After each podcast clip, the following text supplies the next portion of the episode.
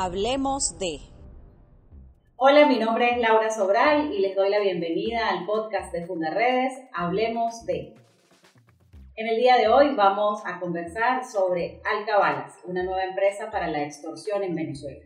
Sin embargo, aunque decimos una nueva empresa para la extorsión, el tema de las alcabalas es bastante conocido en Venezuela desde hace muchos años. Siempre ha sido como muy jocoso hablar de alcabalas, porque hablamos de esta palabra también que hemos implementado los venezolanos que se refiere al matraqueo. Para abordar este tema me acompañan en el día de hoy Clara Ramírez, Angélica Huérfano, Javier Tarazona y María de los Ángeles Bustamante.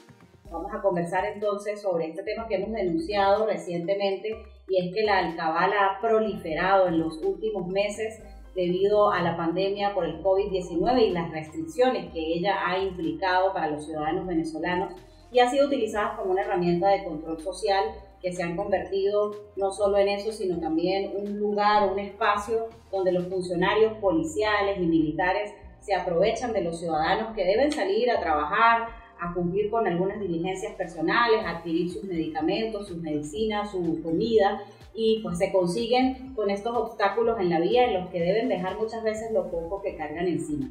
Así es que, bueno, sin más presentación, comencemos a abordar este tema desde la profundidad que ustedes en la investigación que han adelantado le han dado y desde las denuncias que hemos presentado en los últimos días. Bueno, yo creo que las alcabalas son inicialmente la expresión de un estado delincuente, de la no separación de los poderes en el país, lo cual promueve la arbitrariedad, la anarquía, la pérdida de la autoridad de quien por derecho debería ejercerla. Y entonces se va configurando la alcabala como un espacio propicio para la extorsión y nosotros lo hemos calificado como una nueva empresa que se consolida en medio de la cuarentena, cuando se habla de la radicalización de la movilidad o cuando se habla de la flexibilidad de la movilidad. La verdad es que las alcabalas dan mucho para contar y para relatar. Hay funcionarios que han podido hacer riquezas mm, administrando una alcabala y esta facilitación de los puntos de control de extorsión son el resultado también de una desprofesionalización del estamento militar y policial, son eh, en una carrera de militarización de la sociedad venezolana y eso ha generado entonces que las alcabalas pues sean hoy un punto normal en la convivencia ciudadana. Sin lugar a dudas. Aparte que este es un tema de todos los que nosotros constantemente denunciamos desde Funda Redes, en el que sí hemos visto las denuncias, incluso públicamente todo el mundo, no hay día en que desde que arrancó la pandemia, incluso que, como lo mencionaba Javier, ha sido la excusa para la instalación y proliferación de este tipo de alcabalas, basándose obviamente en este decreto de estado de alarma, este estado de excepción en el cual se restringía la movilidad como una medida de prevención para evitar que la pandemia por COVID-19 siguiera propagándose en todo el territorio nacional. Sin embargo, hoy, un año después de que se haya emitido este decreto, vemos cómo es diferente el manejo de las alcabalas, que está por demás decirlo, son absolutamente ilegales para que estén allí.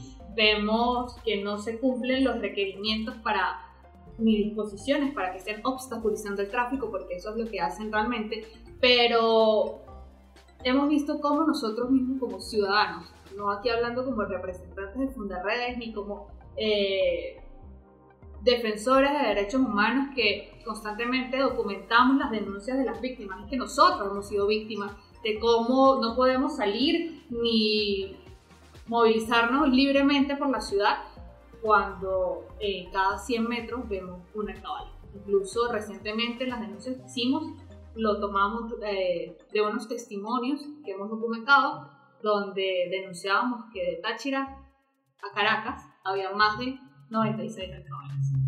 ¿Y qué justificativo tiene esto? Años atrás, cuando íbamos nosotros en carro, en autobús a Caracas, ¿cuántas alcabalas realmente había? ¿Cuántos puntos de control encontrábamos? eran los puntos de control muy marcados y los que todos sabíamos. Ya no sabemos ni siquiera de dónde nos va a salir un funcionario de cualquier cuerpo de seguridad e incluso eh, grupos armados irregulares, miembros de grupos armados irregulares que ahora manejan las carreteras venezolanas a su antojo, precisamente pues, pues aquí agregando un poco a lo que tú decías, Clara, el estado de excepción pues es una medida meramente extraordinaria y se ha convertido en lo ordinario en nuestro país. Eh, se ha vulnerado en lo absoluto el derecho al libre tránsito. Incluso los funcionarios policiales han normalizado el vulnerar los derechos humanos acatando una orden que es totalmente contraria a la ley. El ministro de Tránsito y Transporte Terrestre, eh, al inicio de este año, indicó que se limitaba el derecho al libre tránsito hacia el estado Táchira y no hay un acto administrativo que convalide esta actuación. Sin embargo, los funcionarios policiales han hecho de las suyas, eh, cobran cantidades medidas, incluso conforme a testimonios que nosotros como Fundared hemos recibido, un productor de cualquier, de cualquier servicio, de cualquier producto, como por ejemplo queso, desde el municipio de San Cristóbal hacia los municipios como Pedro María Oreña, debe dejar en las alcabalas un aproximado de 150 dólares en mercancía. Y eso, por lo menos lo que vemos que vemos en las redes sociales, es a nivel por lo menos local. En San Cristóbal, ¿cuántas veces no abrimos el Twitter y vemos que periodistas, que comerciantes están denunciando esa alcabala, cinco metros más allá, otra alcabala? Pero es lamentable que también hemos visto y hemos recogido testimonios de los migrantes que han tenido también que atravesar estas alcabalas, estos puntos de control que son ilegales y que han sido víctimas incluso de extorsión sexual. Donde si no tienes nada para darme, si no tienes 5 dólares, 10 dólares para darme, ¿cómo vamos a arreglarlo? ¿Qué tienes para darme? Obviamente, gente que sale en condiciones paupérrimas, que no tiene absolutamente nada y que le piden a cambio a las mujeres. Sí, y es que además del control social, eh, Toda esta proliferación de alcabalas evidencia la emergencia humanitaria compleja de la que no se escapan los funcionarios policiales y militares, porque la verdad es que aunque ellos no protesten como muchos otros gremios, el sueldo que perciben tampoco les alcanza ni para cubrir medicinas ni para cubrir alimentos. Entonces, ellos en vez de eh, denunciar o visibilizar esa situación, tal vez le toman como la medida fácil instalar una cabala y extorsionar a la gente para cubrir sus necesidades, sabiendo que no se escapan de la realidad que vive en el país. Y hay más de 90 alcabalas en todo el estado Táchira, pero ¿por qué los funcionarios policiales no aparecen cuando realmente un ciudadano presenta alguna queja y necesita de de la protección que le debe brindar. O sea, ¿cuál es entonces el objetivo de que estén tantas alcabalas en el territorio si no van a prestar el servicio que deben prestar realmente? Sí, bien como lo decíamos cuando se presentó la curva de la violencia, que desde que inició la pandemia hay 30 semanas en las cuales se declaró restricción y en esas semanas fue donde hubo más violencia, es decir, los funcionarios policiales eh, no cumplen con su función de brindarle la seguridad ciudadana que la Constitución les obliga. Sí, ese es decir, su argumento para la proliferación del cabal. Las semanas radicales y las semanas flexibles. Como la cabala es un instrumento no solo de financiamiento y, de cubrir las necesidades de los funcionarios, porque también todos esos productos que quitan, que mencionaba María, son para cubrir la manutención o la alimentación de los funcionarios que están destacados en un punto determinado, pero también como la alcabala se ha prestado como para demostrar el poderío autoritario que tienen ciertos funcionarios del Estado venezolano. Y veíamos entonces hace unas semanas en las redes sociales como unos hombres vestidos de civil con armas largas pararon el tráfico en Caracas y pasa entonces lo que mencionaba Javier al principio, que es que no infunden autoridad, sino que la gente tiene miedo. Ya te consigues con un funcionario que está en Bermudas y con un fusil atravesado en el pecho y no sabes por ningún lado que es un funcionario, no sabes qué te va a hacer y ya la gente no les tiene respeto, sino que les tiene miedo. El funcionario militar, policial, dejó de infundir respeto hace mucho tiempo para convertirse en un instrumento de temor sobre los ciudadanos que no se sienten protegidos, sino que cuando los ven se sienten vulnerados. ¿Qué me va a hacer? ¿Qué me va a quitar? ¿Qué voy a tener que dejarle a él para que me permita ejercer? Sencillamente un derecho como transitar, pasar una calle, incluso acá en el Táchira que vemos que cierran cuatro canales y dejan uno solo abierto solamente para convertirlo en un embudo. ¿Cuánta arbitrariedad junta hay en cada punto de control que se instala en todo el territorio. Y lo que buscan es habituarnos, sea, que nos acostumbremos a que, ah, bueno, una alcabala. Cuando sabemos que ahí no corresponde que vaya una alcabala, a que no hay motivos suficientes para que, haya, para que allí haya una alcabala, entonces lo que buscan obviamente es habituarnos. Sí, el autoritarismo mm, se puede ver reflejado y dibujado en cada punto de control, puesto policial o alcabala que promueve la sumisión en la población, que promueve la intimidación en el ciudadano. Hay una, un adagio popular que en cada alcabala molestan por todo, por nada y por si acaso. Eh, incluso se ha hecho en los últimos días virales algunos discursos eh, humoristas donde se plantea que me van a multar por tener todo el día.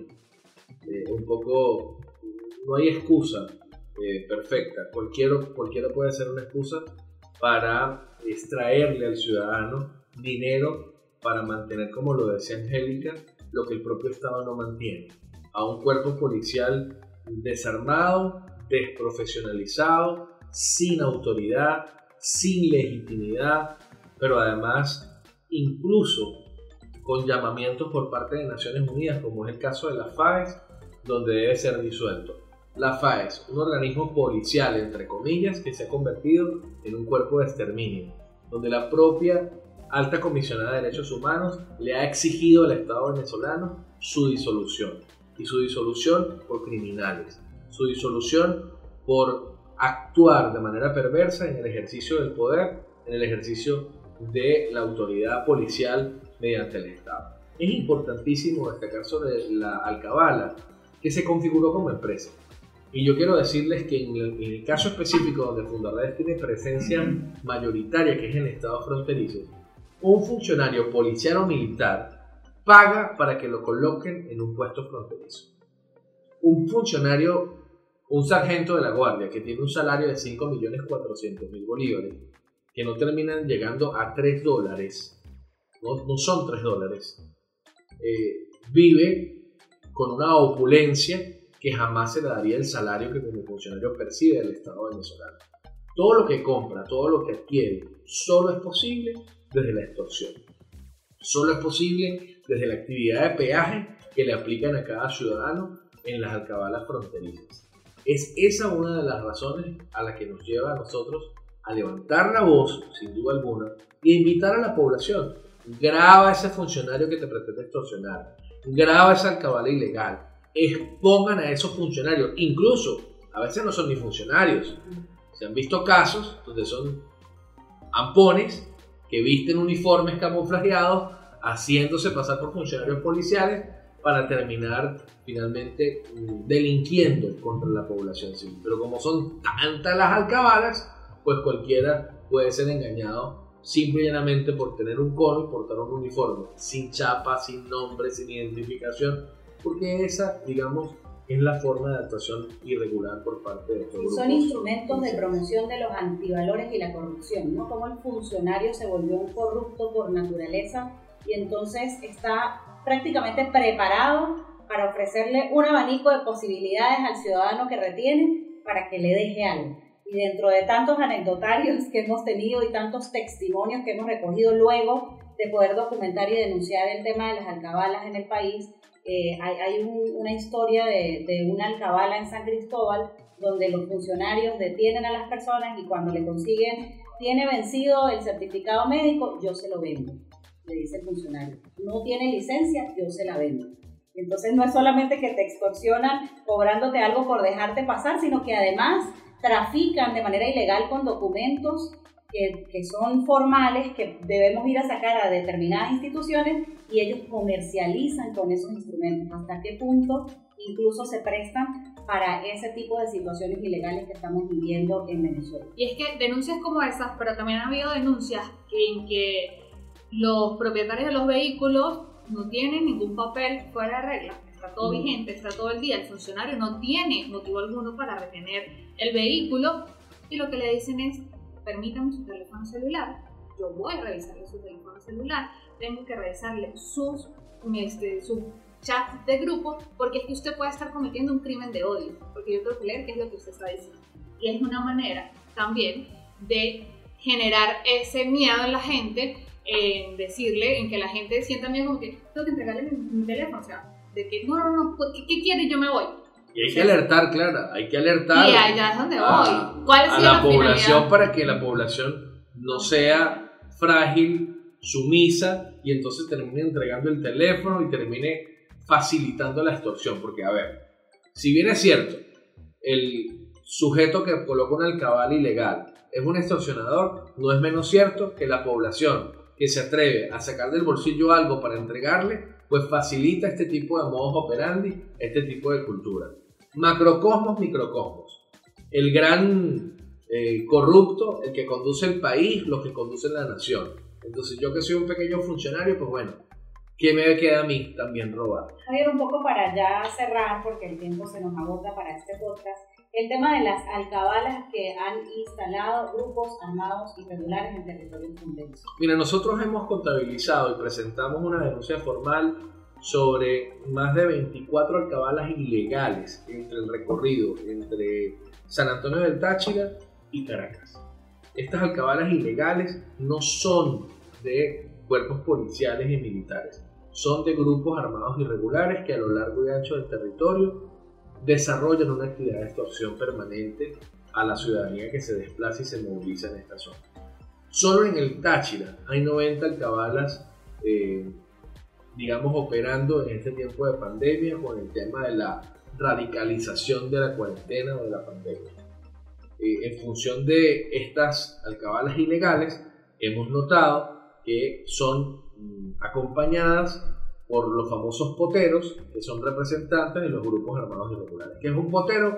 El que se encarga de recoger el dinero de la extorsión y lo distribuye a los jefes, tanto a los cuerpos policiales, a los cuerpos militares, como a los grupos armados irregulares. Nosotros rechazamos desde Fundaredes que guerrilla colombiana o de origen colombiano como el ELN y la FARC hoy tengan eh, colocadas alcabalas a lo largo y ancho del territorio venezolano extorsionando a la población.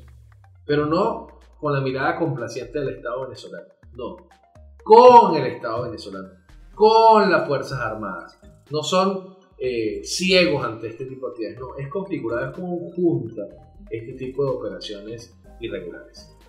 Bueno, sin duda que seguiremos avanzando en nuestras investigaciones, en la documentación y en la recabación de testimonios para seguir sustentando nuestras denuncias sobre lo que está ocurriendo con las alcabalas en todo el territorio nacional. Y creo que hay que invitar a la población. Sí. Mira, invitar al mototaxista que tiene que pagarle todos los días a un funcionario para que le deje trabajar.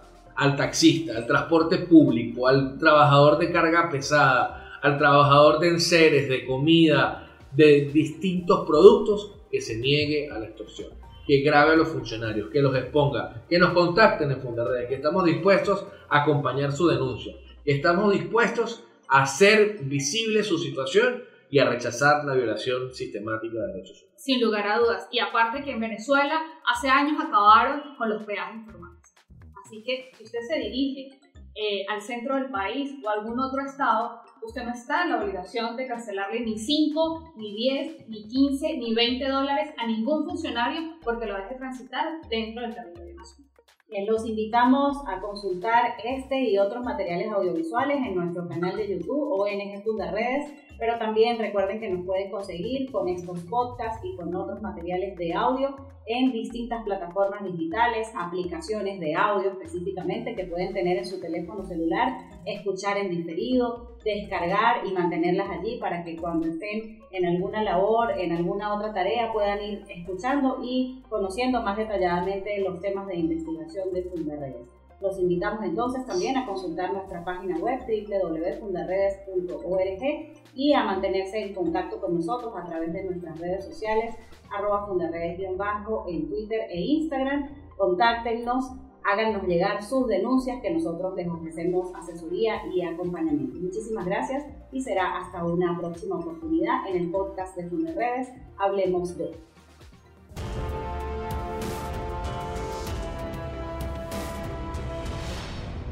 Hablemos de...